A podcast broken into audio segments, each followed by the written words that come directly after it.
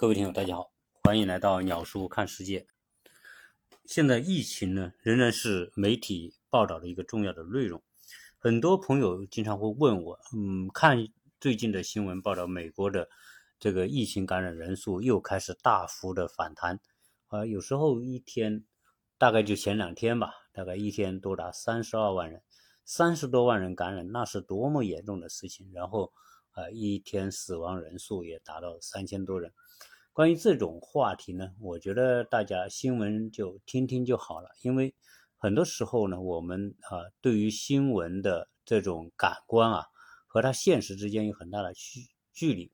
我在美国的时候，呃，虽然说也是报道各种报道都很多关于它的严重程度，但是美国人好像对于现在疫情来说已经变得习以为常，感染人数的多。呃，现在开学，所以很多学生感染，这也很正常。啊，关键是什么？关键是看有没有打疫苗。呃，美国凡是打了疫苗的人，即便感染了新冠疫情，他实际上呢也并没有太严重的这种危险啊。很多人可能就是症状就如同感冒啊，所以。呃，如果他每天说啊感染人数多，这个倒不是问题的关键，关键问题是要看死亡人数。所以大家在看美国疫情的时候呢，呃，多留意一下死亡人数。但是如果说现在啊又出现死亡一天三千多人的话，这个还是有点高的。经常在国内的人啊，一定是特别担心这个事儿。比如说我们在国内的父母。啊，对我们在美国也是非常的担心，因为看到的新闻全是这种啊，都每天多少人感染，多少人死亡，所以啊，看到这种美国的各种乱，所以呢，呃，有各种各样的担心，这是呃可以理解。我上一期聊到了关于美国的秋季开学啊，很多的留学生。啊，大规模的返回美国，导致很多机场的拥堵和长时间排队，因此就有听友就问说，为什么在疫情这么严重的今天啊，美国国家这么乱，这些人还要去美国留学？难道在中国读书就不行吗？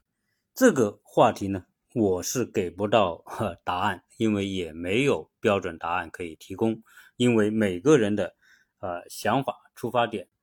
和自己内心的需求啊都各不一样。呃，今天我在呃鸟叔看美国的群里面呢，看到听友在讨论一个话题，就是关于双减之下我们该如何面对。所以这个双减的话题，实际上我是专门做过一期节目的。啊，这一次呢，我看到有人啊将这个吴军啊的一个一些观点呢啊分享在群里面。呃，这个吴军大家知道，在国内呃，在硅谷和在投资界还是一个非常有知名的一个人物。他曾经是约翰霍普金斯大学毕业，然后在硅谷工作。呃，回国之后呢，他也到腾讯工作，作为腾讯的副总裁，他写了很多书，《科技之之光》和《浪潮之巅》啊，什么科技史等等啊，他也写了很多科普方面的书籍啊，所以。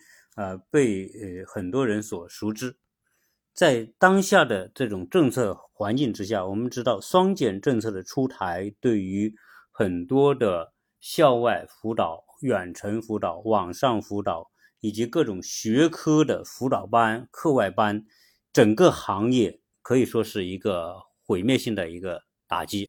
大家都知道，呃，国家出台双减政策，当然是针对于当下老百姓。关于教育贵、投入大，形成了很大的养育儿女的负担，因此国家希望通过双减来减轻家庭的养育的投入。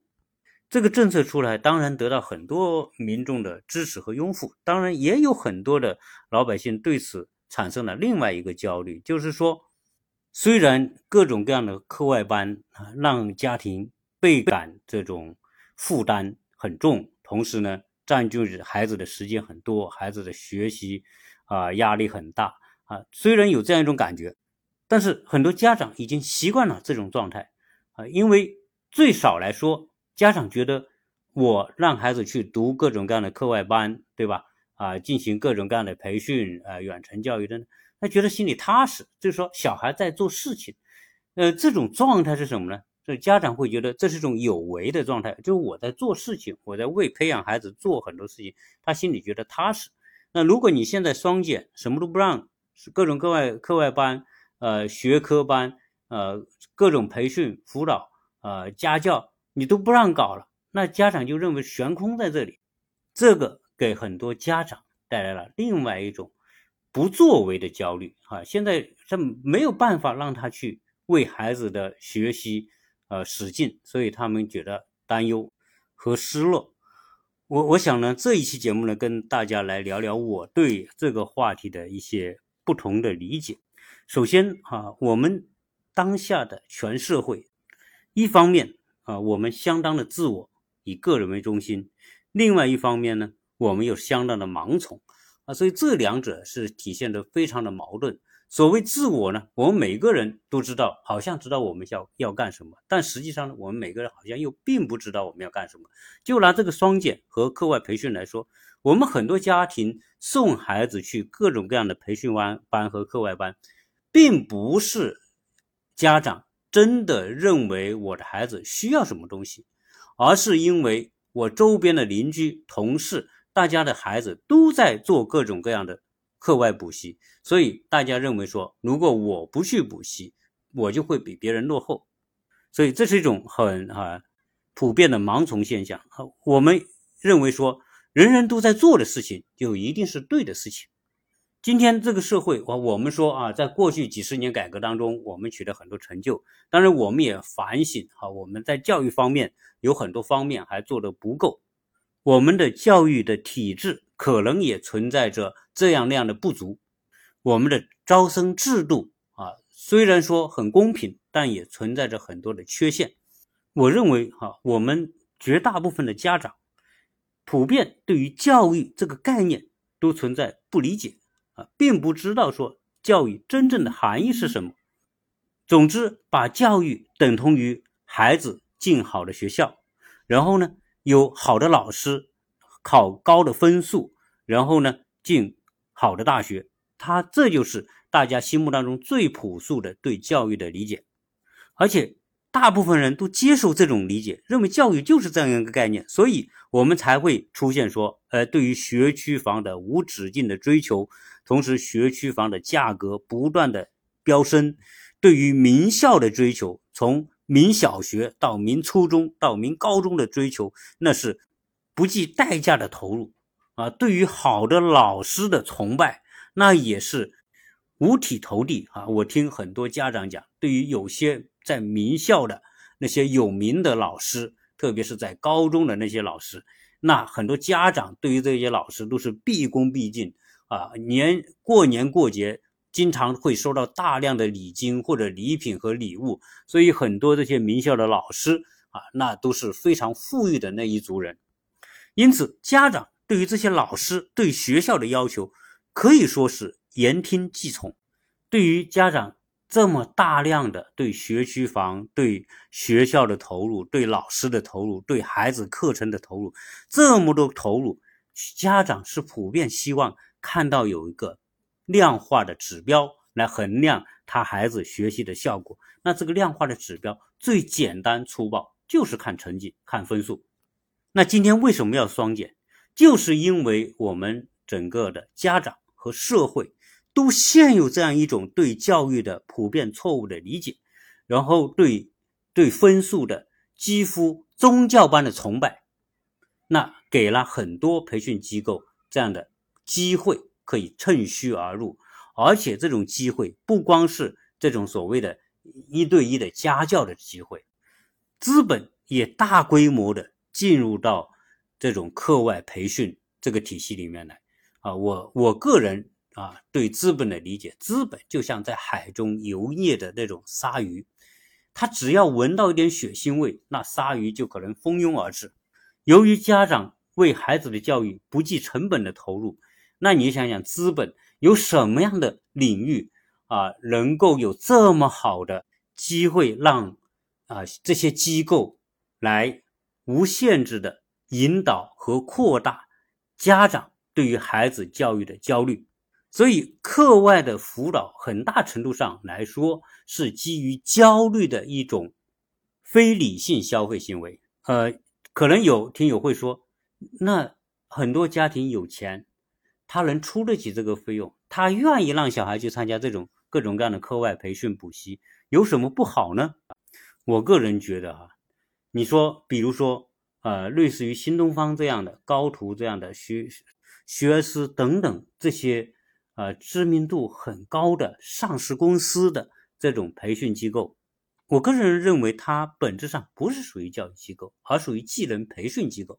啊，很多人对这个并不理解，什么叫技能培训？就是大量的训练你做题解题的能力。啊，这种训练对于孩子的这种知识，对他的知识结构，对他对学习。和探索的那一份热情，并没有什么实质性的帮助。在这个吴军博士对于这个东西的理解，他也认为说，大家都投入在为了那个分数的游戏当中，然后孩子们一遍一遍的做，重复着做着那些啊令他们觉得枯燥的做题训练。同时，很多的学校。呃，比如说高三高考到高二就把所有学科学完，然后高三那一年就是拿来复习，为高考做准备，刷各种题目等等。这个本质上不是属于教育，属于技能培训。而很多家长觉得光学校这样做还不够啊，可能某一科还差啊，分数不够理想，然后呢又把孩子送到参加各种各样的课外的培训。所以这种现象来说，我首先要回过来。跟大家探讨一个话题，就是什么是教育。然后呢，教育我们可以分拆来看，什么是教，什么是育。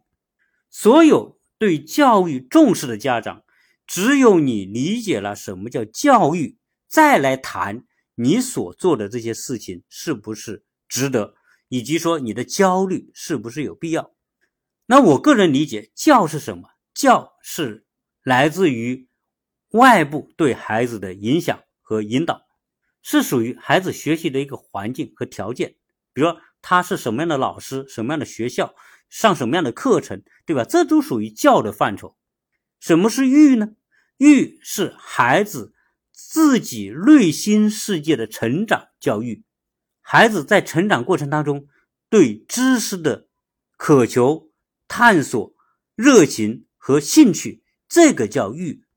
我们现在很简单的把教和育理解为同一件事情，教就是育，育就是教，所以我们重视教育。而其实育呢，它是我们说的一个一个鸡蛋，它本身是个受精卵，然后呢，经过孵化，这个这个受精卵慢慢的变成一个生命，变成一个小鸡，然后它破壳而出，这个叫育。所以。育呢，集中体现为一个生命内在的成长。我们把小孩出生之后，比如从幼儿园到高中毕业，或者到大学毕业这个过程，理解为一个育的过程。这个育就是要将一个整个思想是一张白纸的这个婴儿，最后经过十几二十年的培养，变成一个人才。它本质上也是一个鸡蛋。最后孕育小鸡，小鸡破壳而出的过程。所以，育最重要的是什么？你要先解决这个问题。我想，我现在问我们的听听友或者我们的家长，你告诉我，育最重要的是什么？如果你配合我来听这期节目，你现在可以把我的节目暂停下来，然后你去写出你的对育的理解和答案。你写出。育的答案之后，再来听我后面的内容，我觉得可能会更有意思。育分两个内容，第一个是身体的发育成长，但是呢，教育的本质并不侧重在身体的发育成长。比如从一个小孩，对吧？从六十公分啊，最后长到一米八、一米九、两米，这属于身体的发育。这个是一个人，是一个动物。只要在一定的条件，呃，给他吃一定的食物，得到一定的休息，他就可能完成这么一个过程。这个过程，人和动物没有什么本质的区别。而我们家长焦虑的是，我孩子长大了，他没有能力，没有能力参加社会的竞争，没有能力获得好的职位，没有好的前途，所以大家焦虑的实际上是在这个问题上。那我们现在要问，到底什么是你所焦虑的能力呢？是你所渴求的，通过花大量的钱，愿意帮孩子来换来的那种东西呢？那种能力呢？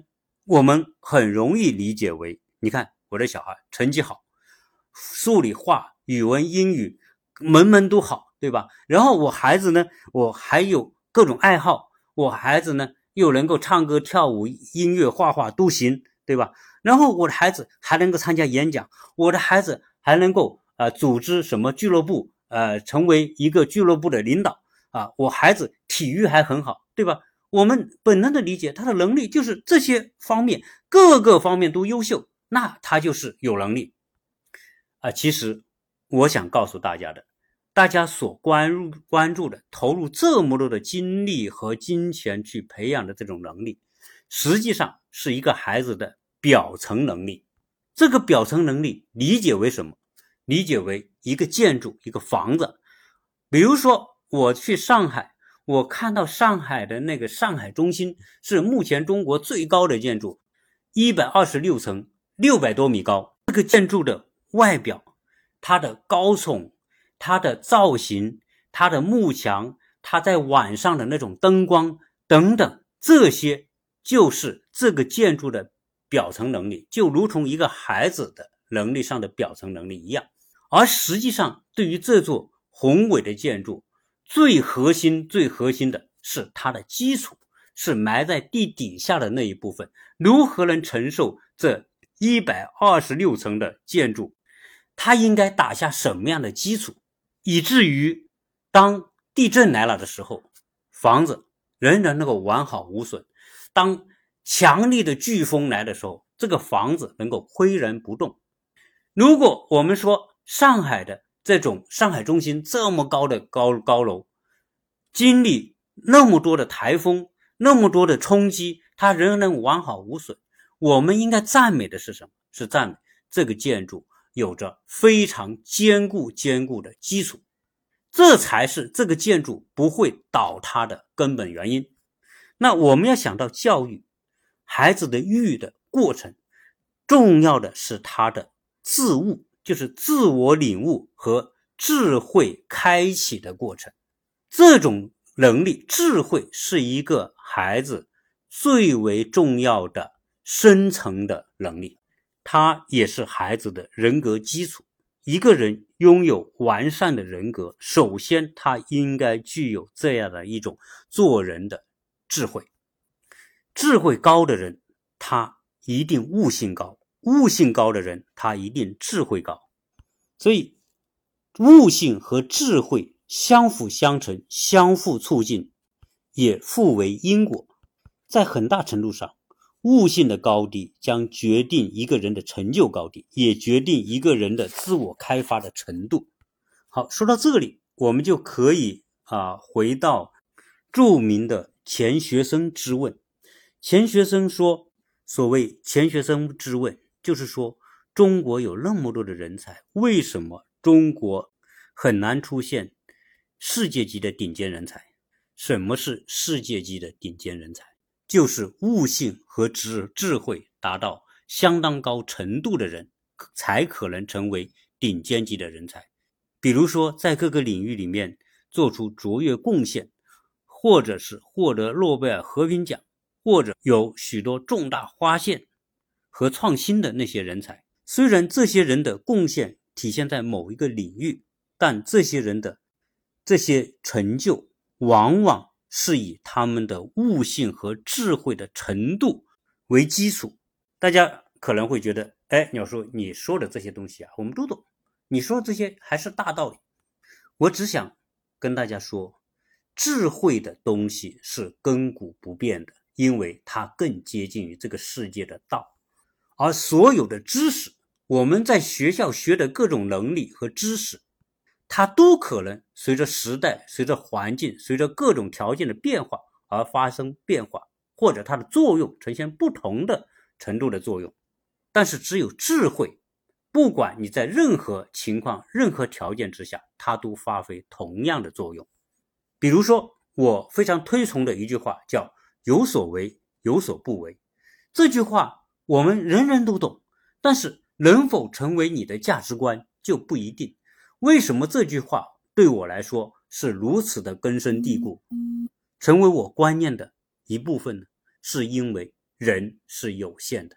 当你认识到自己的有限性的时候，你才必然要用有所为和有所不为来指导你在不同时期、不同环境、不同条件下做什么样的决定。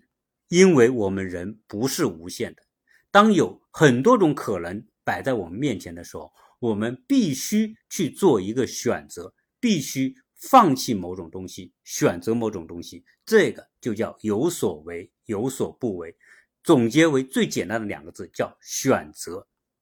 这句话放在基础教育里面，我们如何让它变成孩子的价值观的一部分？这个叫真正的教育。如果孩子，了解这句话，认识这句话，并且把这句话作为他做事的行为准则，终生以此作为准则的时候，这个就是智慧层面的知识。你说我们的家长现在让孩子去上各种各样的班，你问问你，是不是有这句话做指导？我相信大部分家长是没有用这句话作为你的价值指导的。啊，反正别人都去了，我们都去。而我们真正要的是，你只有懂得放弃某些东西，你才可以得到另外一些东西。你既不想放弃那个，又不想放弃这个，就意味着什么？意味着你什么都得不到。第二个，我们说无为之用，是为大用。我们今天这个社会，人人都认为有用的东西是小用。那无为是大用，有为是小用，这是一种格局，这是一种智慧。如果小孩从小我们以各种各样的方式让他理解这一点，接受这一点，变成他的行为和价值观的一部分，那这个孩子的格局和起点就和别的孩子不一样。同时，比如说，我们告诉孩子，我们每个人是有限的。但是我们的环境是无限的，如果我们能让孩子深深的理解这一点，我们的孩子对于他所处的环境、他所处的人、他所处的任何一件事情，他都怀有敬畏之心。什么叫致敬畏之心？比如说，你的孩子未来要当科学家，从事某个行业或者领域的研究，他就不会盲目自信、盲目自大。如果把问题作为自己的对手，他首先懂得尊重这个对手。如果我们要让孩子一生不那么多挫折，一生能够过得更加的顺利一点，他就必须懂得个人和环境之间的那种关系。他不会盲目的相信人定胜天，因为人定胜天是以自己为中心，要让环境来适应自己，而是懂得。自己和环境如何的达成一种有效的匹配，人与环境之间构成一种同频共振的状态。所谓同频共振，那就是人适应环境可以在可能的条件之下，一定程度的去改造环境可以，但绝不能以人定胜天的理念去破坏环境。所以，人生是一个旅途。要想获得幸福，就必须懂得我们个人应该如何与我们所处的环境相匹配。说到这里，我把刚才那几句话再重复一遍：有所为，有所不为；无用可能是大用，有用可能是小用。有限的个人学会与无限的环境相匹配，这些我认为叫智慧。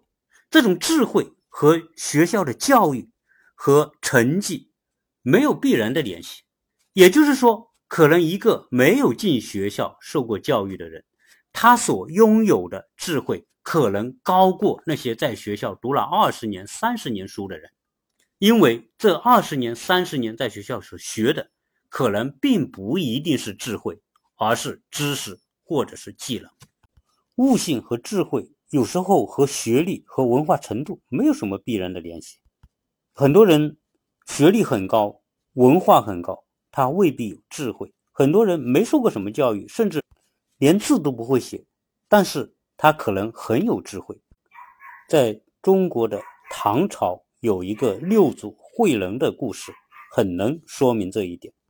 六祖慧能小时候很穷，后来呢，他投奔到他的师傅五祖弘忍的门下禅修学法。由于慧能小时候特别穷。也没受过什么教育，也不会写字。当他师傅要将他的衣钵传给他后面的人的时候，他就要让他的这些徒弟来展现他们的智慧，谁的智慧高，他就将衣钵传给谁。当时五祖弘忍下面的一个徒弟叫神秀的啊，大家都知道这个人，为了展现他的智慧，他就写了一首诗在墙上。这种诗在佛教的术语里面叫戒。神秀写给他师傅的这个戒是这样写的：叫身是菩提树，心如明镜台，时时勤拂拭，勿使染尘埃。它大体上是说，我们的人的身体是菩提树，我们的心是一个明镜台，我们要时时修炼自己，不让我们的身心。受到凡尘的那些污染的影响，能做到这样，那我们就是修行到一个境界了。他的师傅晚上打着烛光去看这首诗的时候，一看就知道这首诗是神秀写的。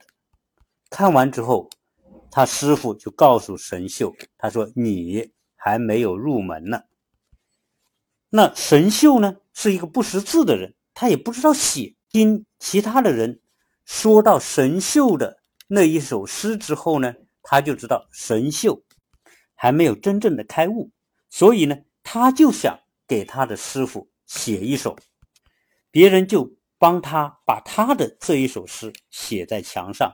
这首诗就是著名的“菩提本无树，明镜亦非台，本来无一物，何处？”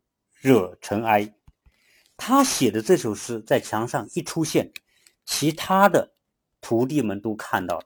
晚上呢，他的师傅也打着灯来看这一首诗，结果他一看这首诗，就知道这首诗的境界比神秀的境界要高很多。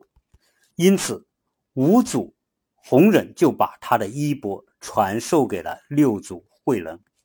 那神秀和慧能。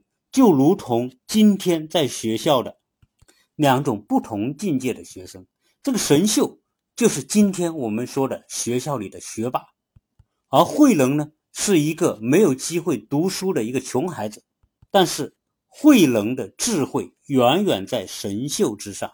这个说明什么？说明一个人的智慧，一个人的开悟，与他所读的书、所受的教育、他的学历文凭没有必然的联系。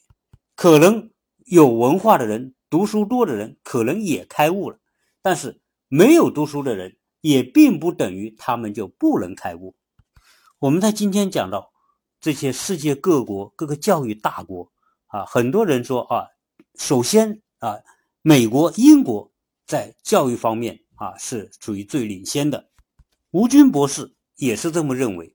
然后我们又说到德国的教育。认为德国的教育也是很领先的，但是不如英国和美国的教育，因为我们今天高中很多时候呢，啊，分两类，一类是属于技能高中，一类呢是属于普通高中。普通高中可能就是未来考大学、读大学的，而技能高中呢，可能就是学各种技能，未来直接就业的。这个很像德国的。那种技术学校，德国的学生到高中之后也是这么分的啊。所以，这吴军认为德国的这种教育也未必是成功的。他举了一个例子是什么？说德国在战后诺贝尔奖获奖人数远远不如英国、美国和英国的诺奖得奖人数。这与德国啊不那么重视基础教育，然后小孩子啊快乐教育好像有什么关系？实际上，我个人认为，诺贝尔奖的获得的多少与基础教育。关系并不大。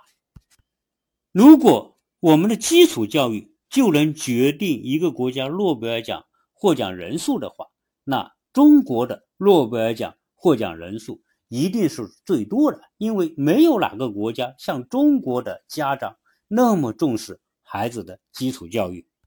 所以，拿诺贝尔奖来衡量一个国家的教育，特别是基础教育，我觉得是缺乏根据的，因为。诺贝尔奖本质上是天才和兴趣的结果，与功利无关。没有哪一个人他获得诺贝尔奖是他小时候就立志说：“哎，我要获得诺贝尔奖，然后我就能成为亿万富翁。”所有获得诺贝尔奖的人，首先是基于他对某个领域的兴趣，强烈的兴趣，他就觉得快乐。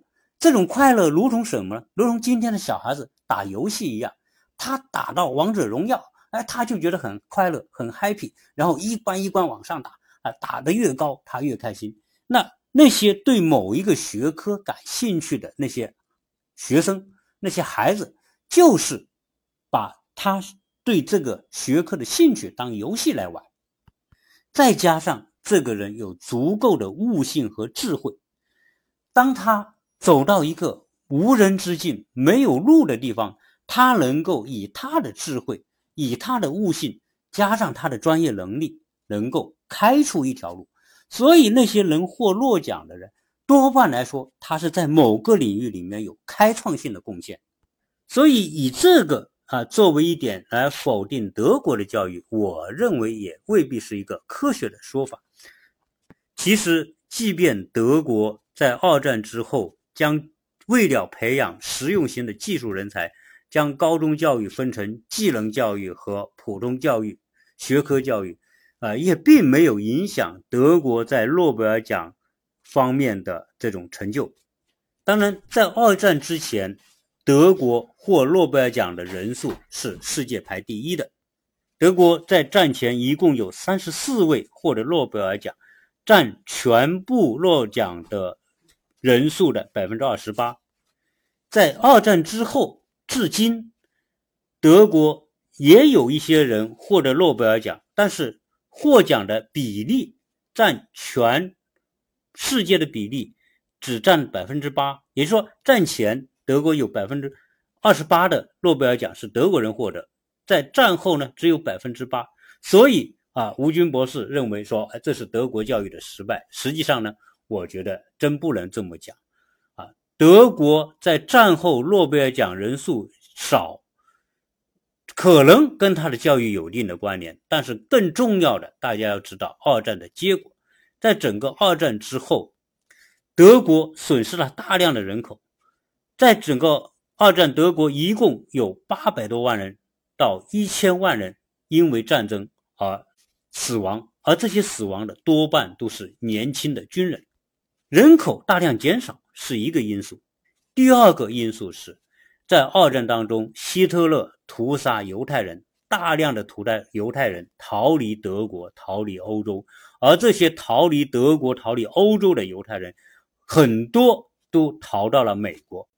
所以战后为什么美国的诺贝尔奖获得的人数很超出德国和英国呢？那我觉得犹太人。和欧洲很多人大量的移民美国是一个很重要的原因。到今天，我们可以说，美国获得诺贝尔奖的人数是三百七十七人，英国排第二是一百三十人，德国有一百零八人，排世界第三。所以，我认为，以德国诺贝尔奖人数在战后减少，真不是因为教育的原因，而是因为二战所产生的动荡和人口，特别是那些有学识的犹太人的大量移民美国有直接的关系。我们今天在谈到美国教育的时候，我觉得也有很多的误解。一种误解认为美国的教育是失败的。你看，美国中产阶级、美国的普通公立学校都是所谓快乐教育。特别是在那些什么黑人或者西班牙人所聚集的地区，呃，这些学校的公立学校更是呃不怎么管学校的呃教育，孩子们就知道玩、运动等等啊。实际上，这些是对美国教育的严重的误解。美国之所以在大学里面啊，在大学排名也好，诺贝尔奖获得也好。能够在世界仍然是属于不可动摇的地位，和美国的整个教育柔性教育体系有很大的关系。如果听我过去节目，大家知道，我一直认为美国的教育体系是一个柔性的教育体系。柔性教育体系里面，当然它有它的问题和缺陷，确实很多贫困区域的那些学校，可能师资也好，条件也好，各方面的这种教育资源也好。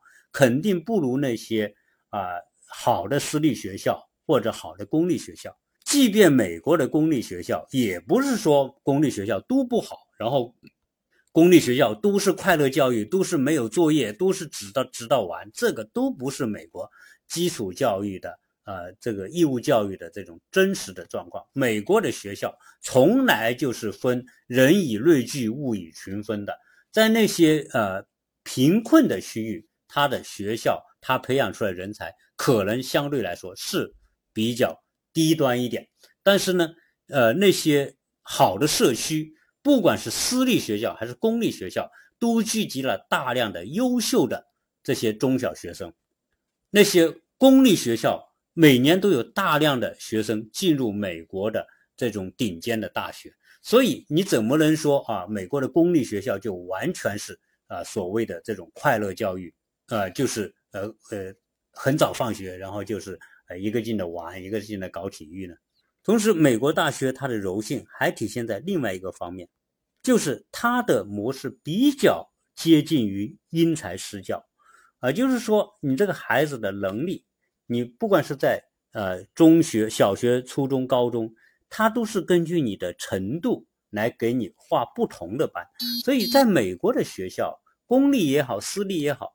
啊，好的公立你会看到，他的这个同一个年纪的学生也分快、中、慢不同的等级，学习程度高的，你你的学习的内容你就会更进、更更先进、更多。你可能在初五年级，你可能就已经学七年级的某些科目了啊，这叫因材施教，因为你接受能力强的，那你就到那种更先进的班去。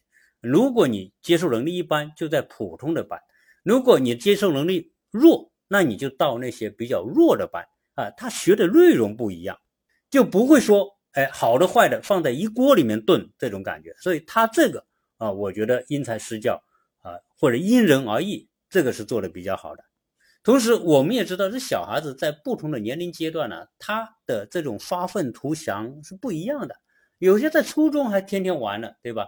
可能他到高中突然去想，我就想学习，然后他就蹭蹭蹭的往上走。有的人呢，哎，我读大学前两年我还天天玩呢，吃喝玩乐，对吧？哎，但是我可能到大学三四年级我就想上进了。美国的大学都给这种不同程度的学生，以及说呃想要学习的学生留有足够的空间。当然，你不想学的，也没有人拿着鞭子抽着你学，这也是事实。所以你不想学的，可能自然你就淘汰掉了。那如果你是那些特别优秀的学生，哎，你就进那些最顶尖的大学。那顶尖大学，那自然就是一个一个筛选的过程。你足够优秀，你才敢去报那些最优秀的大学；你不够优秀，你就报普通的大学。你再次一点，你报个社区大学，对吧？所以它的整个教育体系，我觉得是将人的三六九点都能够给你找到空间啊。你你你认为你是哪一等，你就进入哪一等去学习。所以，我们这才能理解为什么美国你会看到很多人很愚昧，很多人也没什么文化啊，但是你会看到很多人，很多顶尖的研科研人员，很多的顶尖科学家、教授等等，哎，也出现在美国。所以，美国它将它的环境条件多样化，会令到什么呢？令到人和环境有更多的选择性。所以我一再认为说，人生就是一个个人和环境相匹配的过程。美国它恰恰的做到了，就是说你认知你自己，然后选择你的环境。你是优秀的，你就进入优秀的环境；你是普通的，进入普通的环境。再不行，你可以当。对吧？呃，躺平，什么都不做，啊，所以你才看到美国啊这种美国的三六九等，那是分得很清楚。当然，一个社会本身它也是分不同的层级的，你不同的能力，你当然你就拥有不同的成就、不同的财富、不同的地位、不同的生活，这才是一个社会多样化的一个必然的结果嘛。所以你今天讲到钱学森之问，然后我们也讲到清华大学的。呃，校长曾经在公开的演讲里面讲，中国清华、北大数以万计的学生，今天在美国的硅谷，他们以留学的形式到了美国，然后在美国就不回来了。但是呢，这么多人在里面，那些取得卓越成就的也不多，还是只能说我们国内的北大也好，清华也好，挑选出来的。选拔出来这些学生，他们重点是侧重在知识和技能。吴军博士认为，中国那么多顶尖的人才，他们的竞争力主要在于技能的深度，并非在于知识的深度。我个人认为，他的这个表述还是不够准确。应该说，中国的学霸们，不管是北大的、清华的。或者是科大的等等那么多的这种优秀的学子，他们的能力更多的还是侧重在知识和技能，缺少悟性和智慧的培养。所以这些人，我们叫一般的人来看，他们很优秀，但是他们并不卓越。在个人的智慧层面，我还非常推崇的一句话叫“认识自己是知识的基石”。这句话是美国的五星上将麦克阿瑟写给他儿子的一封信里面的。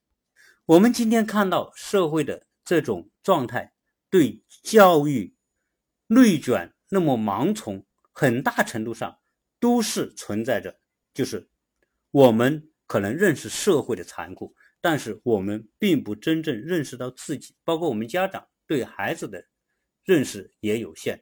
我们孩子自己对自己的认知也很有限，因为你不能够认识自己，你就不能够跟你的环境找到一个好的契合点，也就没有办法让你自己的能力和你所处的环境达成同频共振，相互促进，环境养育你，你又完善和改善环境，你和环境之间是一种良性互动。所以，我们看到很多中国的优秀学生，在国外也好，在国内也好，在大学、在研究生、在实验室，啊，有那么多人看不开、想不开，然后自杀、结束自己生命，或者以其他方式跟社会产生一种你死我网破的那种冲突的时候，你就会知道，这个人既不认识他自己，也不认识他所处的环境。所以说到这里啊，啊，我想，我愿意跟。呃，我们的听友和很多的家长，特别是年轻的家长，大家建立更多的联系。啊，我也乐意在这方面跟这些家长进行沟通、互动，甚至提供力所能及的帮助。这种帮助就是什么呢？就是如何和家长一起来开启我们应有的智慧空间，同时让这种智慧空间影响到你的孩子。一个父母有智慧，就很可能为你的孩子。创造这样一种智慧空间，而不会盲目的受制于这个社会的这种潮流，然后做很多我们自己并不知道我们为什么要去做的事情，从而可以大大的节省我们的时间，节省我们的投入，节省我们的情绪的消耗，从而降低我们的焦虑程度。所以呃，在未来哈，当然我不知道你如果听我节目的家长，如果你也认为啊，你需要这方面的互动，那可以单独跟我们聊，我们可以未来专门建一个群，这个群是什么呢？是属于专门我和家长如何来沟通，一起帮助孩子开启他们的悟性和智慧这一部分，往往他在学校和在其他方面未必能触及到的内容。如果你有这样的需要，那可以在微信里面跟我们沟通，可以在留言里面跟我沟通，我们会专门建一个群，这个群哈就是用来沟通这个。我们可以搞一些啊讲座，也作为一种资源的整合方式，让我更有动力将我的节目能够推动下去。因为我相信，一个能够更早开启悟性和智慧的孩子，未来他独立走向他的人生之路，不管他是在工作、生活各个方面遇到各种挑战的时候，他能够凭借他的智慧和悟性。能够克服他们所遇到的那些障碍和困难，而不会因为那些环境的挫折而挫伤自己。这种悟性让他产生足够的柔性和韧性，让他在这些挫折、困难和打击面前找到一个最佳的视角来看待这些困难、挫折和失败，同时将这些挫折、失败和打击。变成他下一个阶段的人生的养分和养料。如果我能做到这个啊，我相信啊，这是我的最大愿望啊。我相信也可能能够缓解一些家长对教育的啊那种担心啊，让大家有更开阔的视野看待教育，看待孩子在不同阶段的那些问题。我们同时希望我们这样一个圈子哈，能够有一种观念。就是将赢在起跑线这样一种急功近利的思想从我们的思想当中排除掉。我们应该做的是帮助孩子赢在他们的人生的终点。好，这一期呢，啊，关于双减，关于吴军博士的一些观点以及我个人的一些理解啊，跟大家做一些分享。如果有兴趣，可以加我的微信幺八六零七三幺八二零零。